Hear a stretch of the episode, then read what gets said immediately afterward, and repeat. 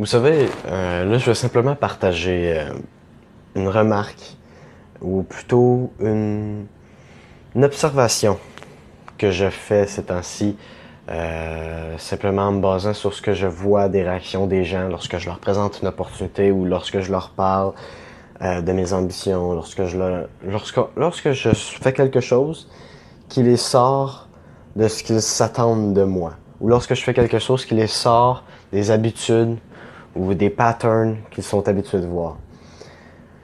Simplement, la manière que vous allez voir le monde, ça va vraiment dicter la manière que vous allez le vivre. Je vais me répéter. La manière dont vous allez voir le monde va dicter la manière dont vous allez le vivre. Et ça, je dis ça de plus en plus sans connaissance de cause. Simplement parce que j'ai moi-même testé avec plusieurs personnes le fait de présenter l'opportunité que je présente aux personnes avec qui je souhaite travailler. Et ce que je remarque à chaque fois, c'est que c'est quelque chose qui les sort de leur habitude. C'est quelque chose qui les sort du pattern qu'ils sont habitués de vivre. Simplement parce que la preuve se retrouve dans les objections qu'ils ont face à cette opportunité-là.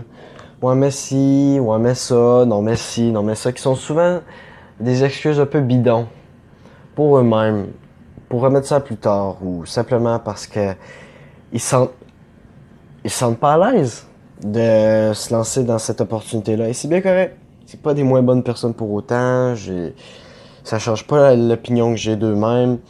Mais simplement, ça me fait me rendre compte tellement profondément de la manière qu'ils ont de voir Au lieu de voir l'opportunité, ils voient les petits détails dans les micros qui leur pourraient leur dire ouais non.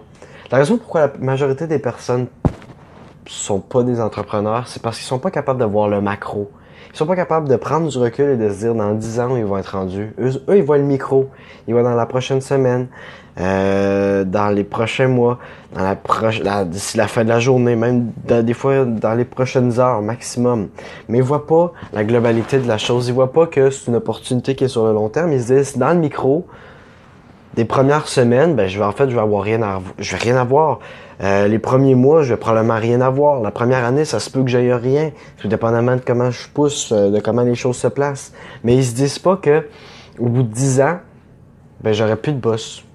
Peu importe à quel point je pousse, peu importe les choix que, je prends, peu importe euh, les moyens que j'entreprends, au bout de dix ans, j'aurai plus de boss. Et ça, les gens le voient pas.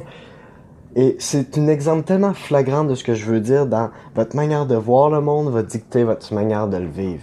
Parce qu'au lieu de vivre dans le fait d'être optimiste, de voir l'opportunité, de voir qu'il y a quelque chose à faire avec tout ça, ils vivent dans euh, la peur des prochaines semaines, des prochains mois, qui sont toujours terrifiants. C'est normal d'avoir peur de ces moments-là parce que c'est ces moments-là qui sont les plus durs, c'est ces moments-là qu'on embarque dans l'inconnu. Mais c'est dans les moments après ceux-là qu'il faut regarder pour voir justement qu'il y a quelque chose de plus beau derrière ces premiers mois-là de peur et de souffrance presque. C'est un exemple parmi tant d'autres du fait que la manière que vous allez voir la vie va dicter la manière que vous allez vivre votre vie.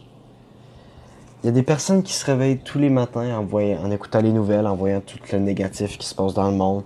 Euh, Trump a fait ci, Trump a fait ça, celui a fait ci, celui a fait ça. Il y a un shooting dans une école, il y a des 10 personnes qui sont décédées. C'est des choses atroces. Et des fois, c'est juste des choses chiantes, des choses plates, des choses négatives.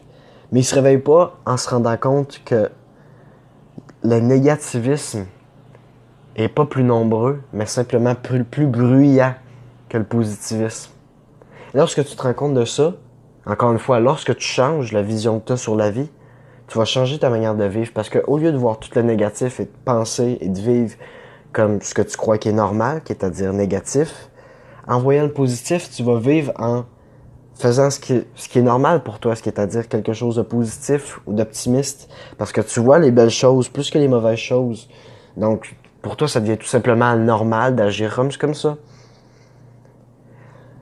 on s'en rend pas compte, mais notre esprit est constamment en train de plier la réalité selon ce qui, ce qui dicte. Et on s'en rend pas compte jusqu'à temps qu'on passe de ce processus mental-là qui se passe dans le subconscient à le rendre conscient. Et comment on fait ça? Avec la méditation.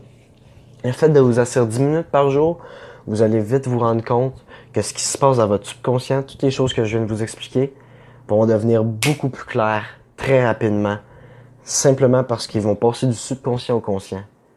Parce qu'une fois qu'on médite, il n'y a absolument plus rien à part nous et notre mental. Il n'y a plus de contexte, il n'y a plus d'environnement, il n'y a plus rien. Et là, on voit qu'est-ce qui se passe dans notre tête. On est vraiment capable de prendre un recul dessus et de l'admirer pour ce qu'il est. Et de voir les choses qu'il faut changer dessus.